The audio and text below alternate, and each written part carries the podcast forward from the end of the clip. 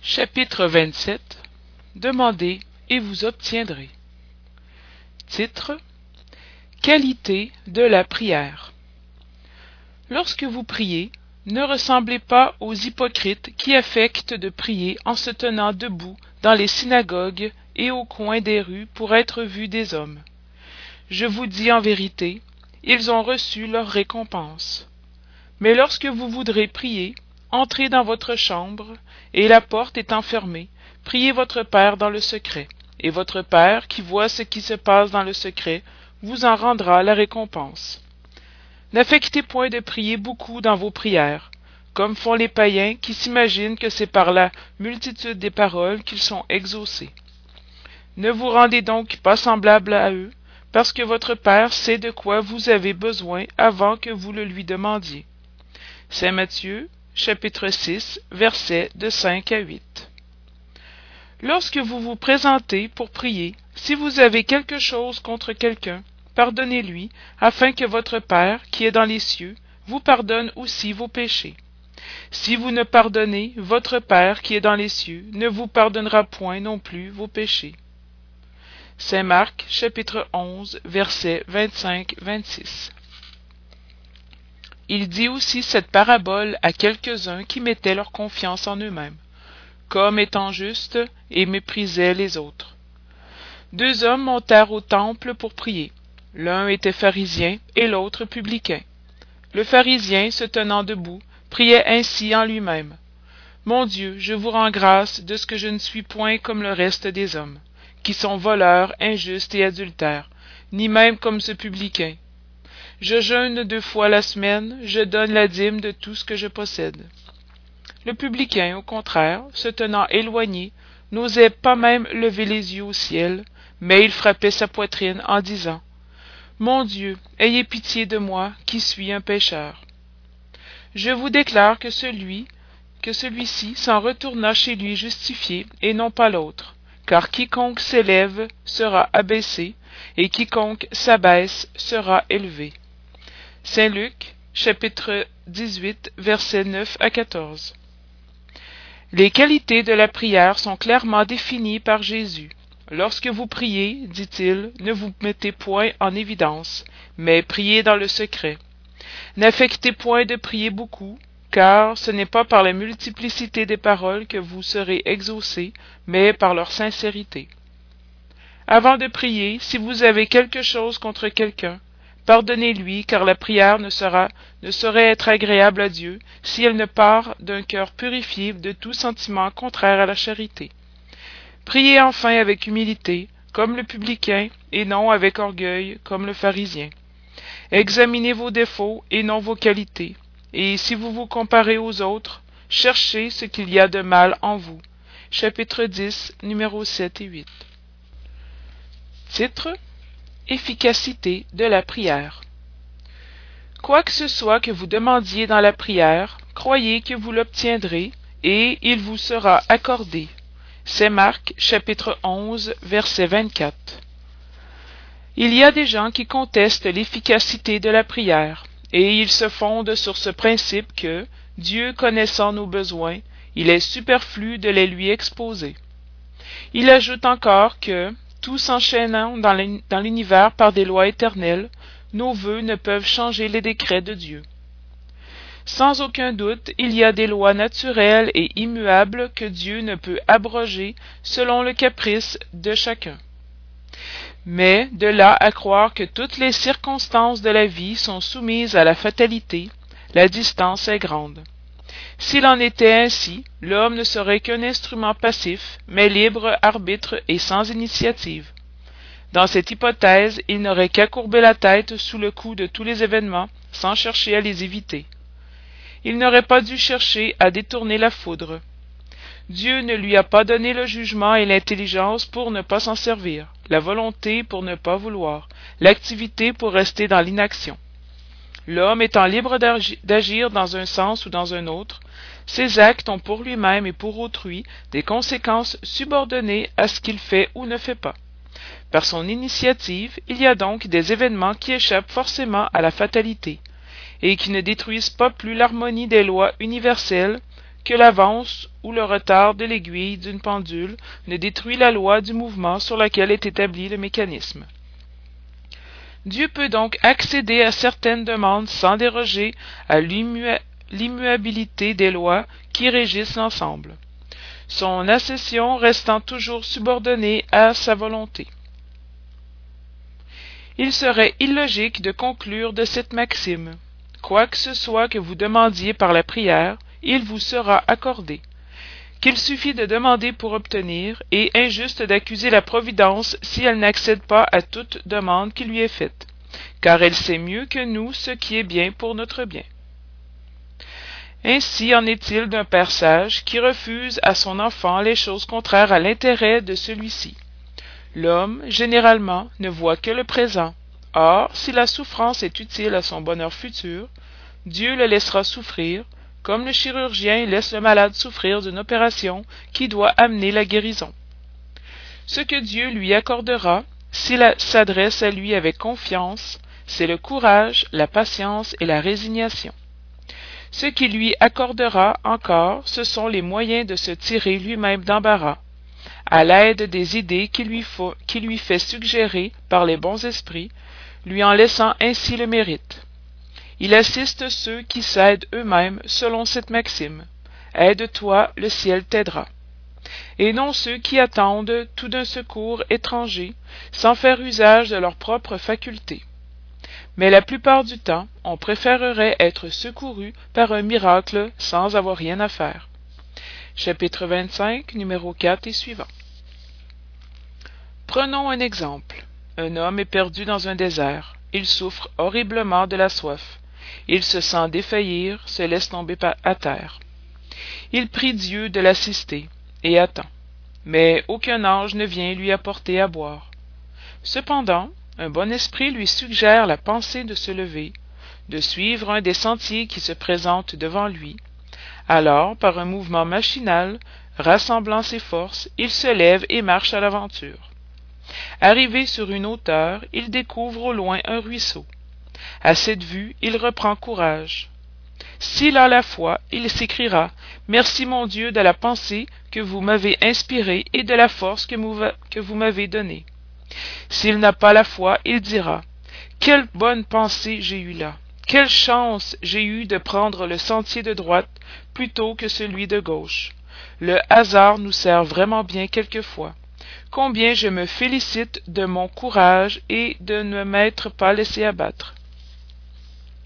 Mais dira-t-on pourquoi le bon esprit ne lui a-t-il pas dit clairement Suis ce sentier et au bout tu trouveras ce dont tu as besoin Pourquoi ne s'est-il pas montré à lui pour le guider et le soutenir dans sa défaillance?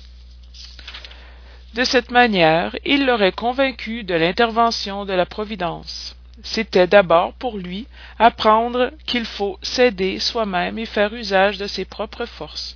Puis, par l'incertitude, Dieu met à l'épreuve la confiance en lui et la soumission à sa volonté. Cet homme était dans la situation d'un enfant qui tombe et qui, s'il aperçoit quelqu'un, crie et attend qu'on vienne le relever. S'il ne voit personne, il fait des efforts et se relève tout seul. Si l'ange qui accompagna Tobie lui eût dit Je suis envoyé par Dieu pour te guider dans ton voyage et te préserver de tout danger. Tobie n'aurait eu aucun mérite. Se fiant sur son compagnon, il n'aurait même pas eu besoin de penser. C'est pourquoi l'ange ne s'est fait connaître qu'au retour. Titre Action de la prière, transmission de la pensée. La prière est une invocation. Par elle, on se met en rapport de pensée avec l'être auquel on s'adresse. Elle peut avoir pour objet une demande, un remerciement ou une glorification. On peut prier pour soi-même ou pour autrui, pour les vivants ou pour les morts. Les prières adressées à Dieu sont entendues des esprits chargés de l'exécution de ses volontés. Celles qui sont adressées aux bons esprits sont reportées à Dieu.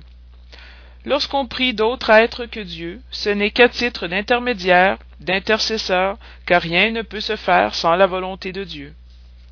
Le spiritisme fait comprendre l'action de la prière en expliquant le mode de transmission de la pensée. Soit que l'être prié vienne à notre appel, soit que notre pensée lui parvienne. Pour se rendre compte de ce qui se passe en, cette circonstance, il faut se représenter tous les êtres incarnés et désincarnés plongés dans le fluide universel qui occupe l'espace. Comme ici-bas, nous le sommes dans l'atmosphère, ce fluide reçoit une impulsion de la volonté. C'est le véhicule de la pensée. Comme l'air est le véhicule du son, avec cette différence que les vibrations de l'air sont circonscrites, tandis que celles du fluide universel s'étendent à l'infini. Lors donc que la pensée est dirigée vers un être quelconque, sur la terre ou dans l'espace, d'incarné à désincarné, ou de désincarné à incarné, un courant fluidique s'établit de l'un à l'autre, transmettant la pensée comme l'air transmet le son. L'énergie du courant est en raison de celle de la pensée et de la volonté. C'est ainsi que la prière est entendue des esprits à quelques endroits qu'ils se trouvent, car que les esprits communiquent entre eux, qu'ils nous transmettent leur inspiration, que des rapports s'établissent à distance entre les incarnés. Cette explication est surtout en vue de ceux qui ne comprennent pas l'utilité de la prière purement mystique. Elle n'a point pour but de matérialiser la prière, mais d'en rendre l'effet intelligible en montrant qu'elle peut avoir une action directe et effective. Elle n'en reste pas moins subordonnée à la volonté de Dieu, juge suprême en toutes choses, et qui seul peut rendre son action efficace. Par la prière, l'homme appelle à lui le concours des bons esprits qui viennent le soutenir dans ses bonnes résolutions et lui inspirer de bonnes pensées. Il acquiert ainsi la force morale nécessaire pour vaincre les difficultés et rentrer dans le droit chemin s'il en est écarté. Et par là aussi il peut détourner de lui les maux qu'il s'attirerait par sa propre faute. Un homme, par exemple, voit sa santé ruinée par les excès qu'il a commis et traîne jusqu'à la fin de ses jours une vie de souffrance, a-t-il droit de se plaindre s'il n'obtient pas, pas sa guérison? Non, car il aurait pu trouver dans la prière la force de résister aux tentations. Si l'on fait deux parts des maux de la vie, l'une de ceux que l'homme ne peut éviter, l'autre des tribulations dont il est lui-même la première cause par son incurie et ses excès, on verra que celle-ci l'emporte de beaucoup en nombre sur la première. Il est donc bien évident que l'homme est l'auteur de la plus grande partie de ses afflictions, et qu'il se les épargnerait s'il agissait toujours avec sagesse et prudence. Il n'est pas moins certain que ces misères sont le résultat de nos infractions aux lois de Dieu, et que si nous observions ponctuellement ces lois, nous serions parfaitement heureux si nous ne dépassions pas la limite du nécessaire dans la satisfaction de nos besoins, nous n'aurions pas les maladies qui sont la suite des excès, et les vicissitudes qu'entraînent ces maladies. Si nous mettions des bornes à notre ambition, nous ne craindrions pas la ruine. Si nous ne voulions pas monter plus haut que nous ne le pouvons, nous ne craindrions pas de tomber. Si nous étions humbles, nous ne subirions pas les déceptions de l'orgueil abaissé. Si nous pratiquions la loi de charité, nous ne serions ni médisants, ni envieux, ni jaloux, ne nous éviterions les querelles et les dissensions. Si nous ne faisions de mal à personne, nous ne craindrions pas les vengeances, etc. Admettons que l'homme ne puisse rien sur les autres mots, que toute prière soit superflue pour s'en préserver, ne serait-ce pas déjà beaucoup d'être affranchi de tous ceux qui proviennent de son fait? Or, ici, l'action de la prière se conçoit aisément, parce qu'elle a pour effet d'appeler l'inspiration salutaire des bons esprits, de leur demander la force de résister aux mauvaises pensées dont l'exécution peut nous être funeste. Dans ce cas, ce n'est pas le mal qu'ils détournent, c'est nous-mêmes qu'ils détournent de la pensée qui peut causer le mal. Ils n'entravent en rien les décrets de Dieu. Ils ne suspendent point le cours des lois de la nature c'est nous qui l'empêchons d'enfreindre ces lois, en dirigeant notre libre arbitre. Mais ils le font à notre insu, d'une manière occulte, pour ne pas enchaîner notre volonté. L'homme se trouve alors dans la position de celui qui sollicite de bons conseils et les met en pratique, mais qui est toujours libre de les suivre ou non. Dieu veut qu'il en soit ainsi pour qu'il ait la responsabilité de ses actes et lui laisser le mérite du choix entre le bien et le mal. C'est là ce que l'homme est toujours certain d'obtenir s'il le demande avec ferveur, et ce à quoi peuvent surtout s'appliquer ces paroles Demandez et vous obtiendrez. L'efficacité de la prière, même réduite à cette proportion, n'aurait-elle pas un résultat immense? Il était réservé au spiritisme de nous prouver son action par la révélation des rapports qui existent entre le monde corporel et le monde spirituel. Mais là ne se bornent pas seulement ses effets. La prière est recommandée par tous les esprits. Renoncer à la prière, c'est méconnaître la bonté de Dieu. C'est renoncer pour soi-même à leur assistance, et pour les autres au bien qu'on peut leur faire. En accédant à la demande qui lui est adressée, Dieu a souvent en vue de récompenser l'intention, le dévouement et la foi de celui qui prie. Voilà pourquoi la prière de l'homme de bien a plus de mérite aux yeux de Dieu, et toujours plus d'efficacité, car l'homme vicieux et mauvais ne peut prier avec la ferveur et la confiance que donne seul le sentiment de la vraie piété. Du cœur de l'égoïste, de celui qui prie des lèvres, ne sauraient sortir que des mots, mais non les élans de charité qui donnent à la prière toute sa puissance. On le comprend tellement que, par un mouvement instinctif, on se recommande de préférence aux prières de ceux dont on sent que la conduite doit être agréable à Dieu, parce qu'ils en sont mieux écoutés. Si la prière exerce une sorte d'action magnétique, on pourrait en croire l'effet subordonné à la puissance fluidique. Or, il n'en est point ainsi. Puisque les esprits exercent cette action sur les hommes, ils suppléent, quand cela est nécessaire, à l'insuffisance de celui qui prie, soit en agissant directement en son nom, soit en lui donnant momentanément une force exceptionnelle, lorsqu'il est jugé digne de cette faveur, ou que la chose peut être utile. L'homme qui ne se croit pas assez bon pour exercer une influence salutaire ne doit pas s'abstenir de prier pour autrui, par la pensée qu'il n'est pas digne d'être écouté. La conscience de son infériorité est une preuve d'humilité toujours agréable à Dieu, qui tient compte de l'intention charitable qui l'anime. Sa ferveur et sa confiance en Dieu sont un premier pas vers le retour au bien dans lequel les bons esprits sont heureux de l'encourager. La prière qui, qui, est repoussée est celle de l'orgueilleux qui a foi en sa puissance et ses mérites et croit pouvoir se substituer à la volonté de l'Éternel. La puissance de la prière est dans la pensée. Elle ne tient ni aux paroles, ni au lieu, ni au moment où on la fait. On peut donc prier partout et à toute heure, seul ou en commun. L'influence du lieu ou du temps tient aux circonstances qui peuvent favoriser le recueillement. La prière en commun a une action plus puissante quand tous ceux qui prient s'associent de cœur à une même pensée et ont un même but, car c'est comme si beaucoup crient ensemble et à l'unisson. Mais qu'importe d'être réunis en grand nombre si chacun agit isolément et pour son compte personnel. Cent personnes réunies peuvent crier comme des égoïstes, tandis que deux ou trois, unis dans une commune aspiration, prieront comme de véritables frères en Dieu, et leur prière aura plus de puissance que celle des cent autres. Chapitre 28, numéro 4, 5.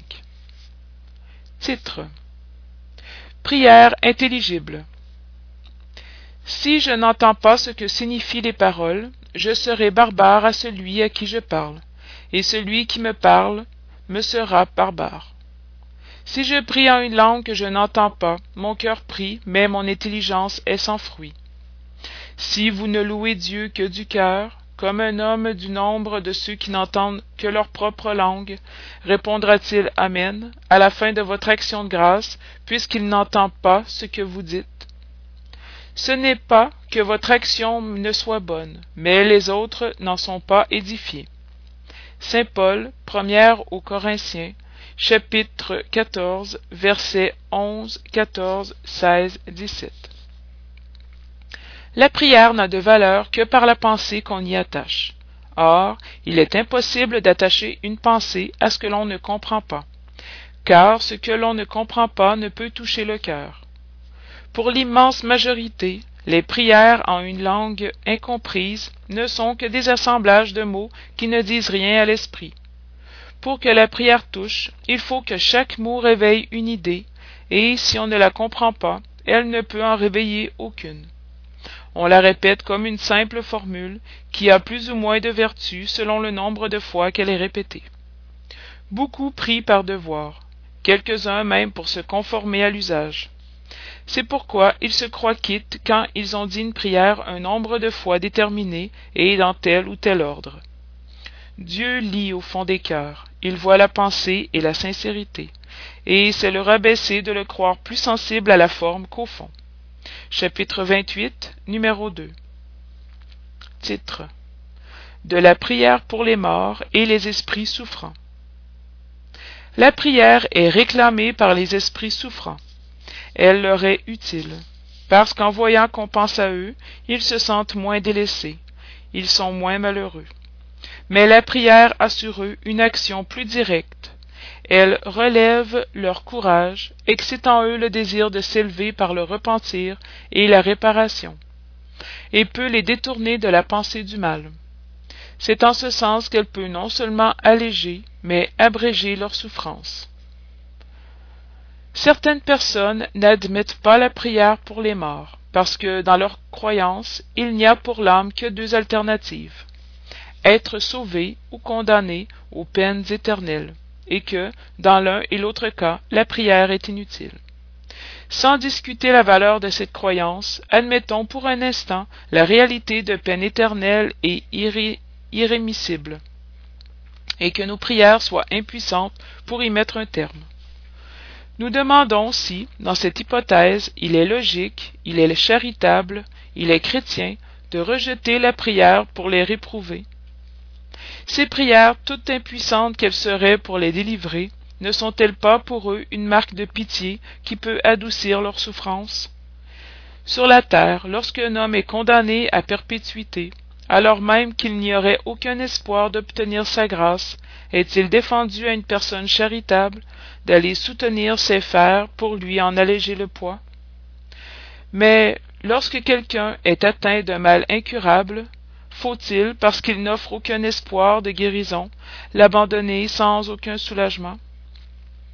Songez que parmi les réprouvés peut se trouver une personne qui vous a été chère, un ami, peut-être un père, une mère ou un fils, et parce que, selon vous, il ne pourrait espérer sa grâce, vous lui refuseriez un verre d'eau pour étancher sa soif, un baume pour sécher ses plaies.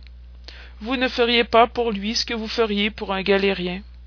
Vous ne lui donneriez pas un témoignage d'amour, une consolation. Non, cela ne serait pas chrétien. Une croyance qui dessèche le cœur ne peut s'allier avec celle d'un Dieu qui met au premier rang des devoirs l'amour du prochain. La non-éternité des peines n'implique point la négation d'une pénalité temporaire. Car Dieu, dans sa justice, ne peut confondre le bien et le mal. Or, nier, dans ce cas, l'efficacité de la prière serait nier l'efficacité de la consolation, des encouragements et des bons conseils ce serait nier la force que l'on puise dans l'assistance morale de ceux qui nous veulent du bien. D'autres se fondent sur une raison plus spécieuse l'immuabilité des décrets divins. Dieu, disent-ils, ne peut changer ses décisions à la demande de ses créatures. Sans cela, rien ne serait stable dans le monde. L'homme n'a donc rien demandé à Dieu, il n'a qu'à se soumettre et à l'adorer. Il y a dans cette idée une fausse application de l'immuabilité de la loi divine, ou mieux, ignorance de la loi en ce qui concerne la pénalité future. Cette loi est révélée par les esprits du Seigneur, aujourd'hui que l'homme est mûr pour comprendre ce qui, dans la foi, est conforme ou contraire aux attributs divins. Selon le dogme de l'éternité absolue des peines, il n'est tenu au coupable aucun compte de ses regrets ni de son repentir. Pour lui, tout désir de s'améliorer est superflu. Il est condamné à rester dans le mal à perpétuité. S'il est condamné pour un temps déterminé, la peine cessera quand le temps sera expiré. Mais qui dit qu'alors il sera revenu à de meilleurs sentiments? Qui dit qu'à l'exemple de beaucoup de condamnés de la terre, à leur sortie de prison, il ne sera pas aussi mauvais qu'auparavant? Dans le premier cas, ce serait maintenir dans la douleur du châtiment un homme revenu au bien. Dans le second, gracier celui qui est resté coupable. La loi de Dieu est plus prévoyante que cela, toujours, toujours juste, équitable et miséricordieuse, elle ne fixe aucune durée à la peine, quelle qu'elle soit. Elle se résume ainsi. L'homme subit toujours la conséquence de ses fautes. Il n'est pas une seule infraction à la loi de Dieu qui n'est sa punition. La sévérité du châtiment est proportionnée à la gravité de la faute. La durée du châtiment pour toute faute quelconque est indéterminée. Elle est subordonnée au repentir du coupable et à son retour au bien. La peine dure autant que l'obstination dans le mal. Elle serait perpétuelle si l'obstination était perpétuelle. Elle est de courte durée si le repentir est prompt. Dès que le coupable crie miséricorde, Dieu l'entend et lui envoie l'espérance. Mais le simple regret du mal ne suffit pas, il faut la réparation. C'est pourquoi le coupable est soumis à de nouvelles épreuves dans lesquelles il peut, toujours par sa volonté, faire le bien en réparation du mal qu'il a fait. L'homme est ainsi constamment l'arbitre de son propre sort. Il peut abréger son supplice ou le prolonger indéfiniment. Son bonheur ou son malheur dépend de sa volonté de faire le bien. Telle est la loi, loi immuable et conforme à la bonté et à la justice de Dieu. L'esprit coupable et malheureux peut ainsi toujours se sauver lui-même. La loi de Dieu lui dit à quelles conditions il peut le faire. Ce qui lui manque le plus souvent, c'est la volonté, la force, le courage. Si par nos prières nous lui inspirons cette volonté, si nous le soutenons et l'encourageons, si par nos conseils nous lui donnons les lumières qui lui manquent, au lieu de solliciter Dieu de déroger à sa loi, nous devenons les instruments pour l'exécution de sa loi d'amour et de charité, à laquelle il nous permet ainsi de participer en donnant nous-mêmes une preuve de charité. Instruction des esprits. Titre Manière de prier.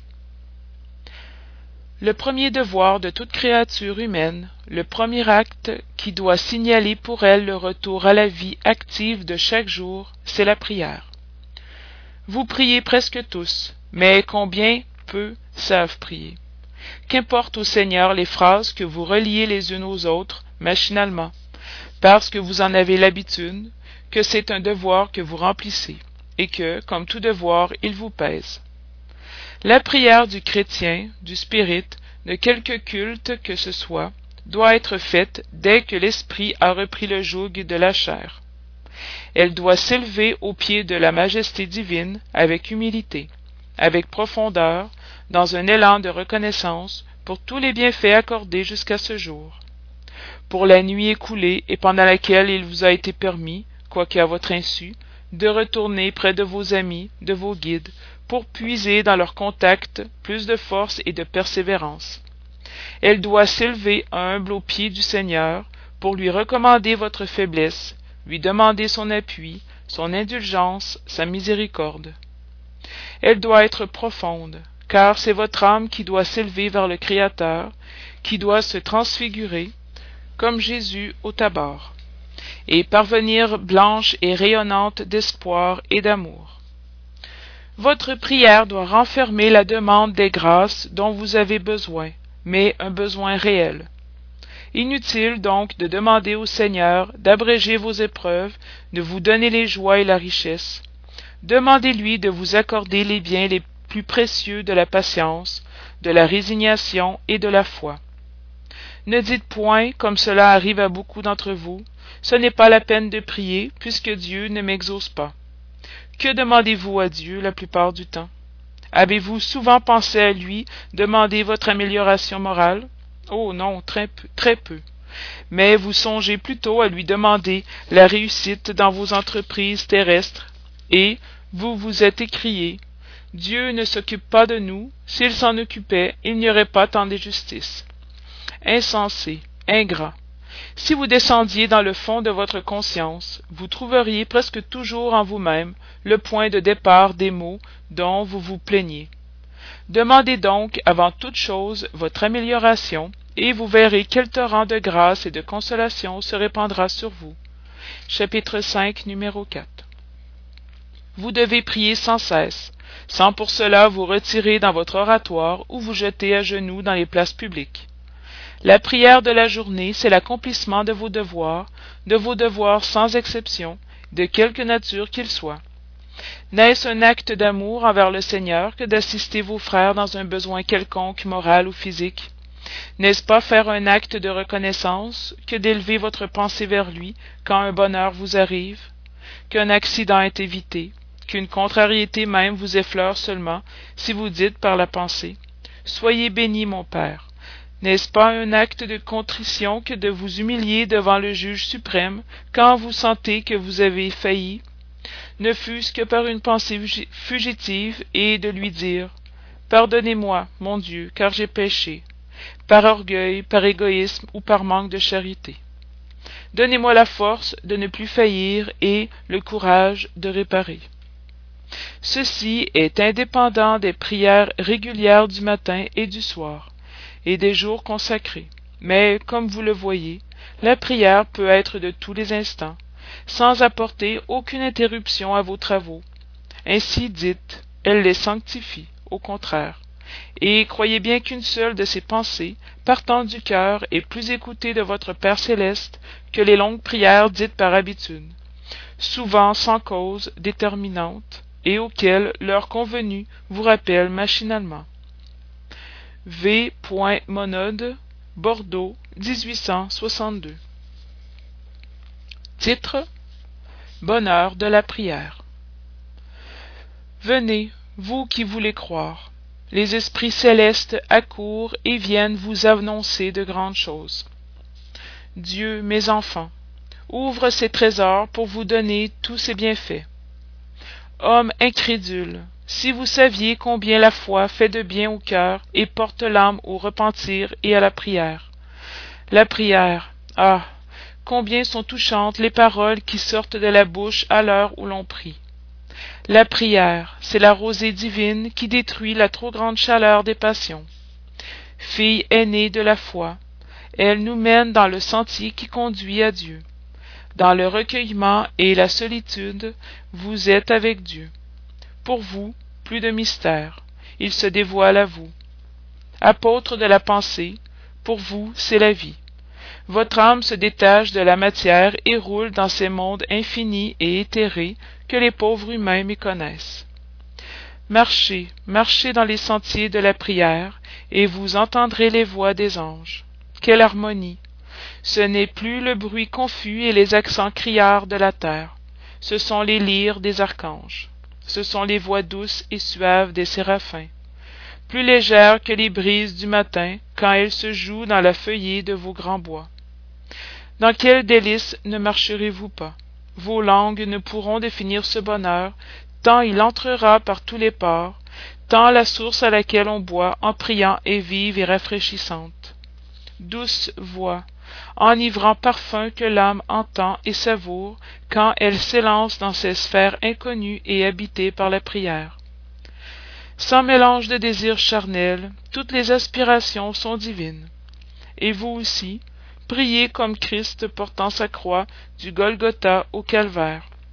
Portez votre croix, et vous sentirez les douces émotions qui passaient dans son âme, quoique chargé d'un poids infamant, il allait mourir, mais pour vivre de la vie céleste dans le séjour de son Père. Saint Augustin, Paris, 1861.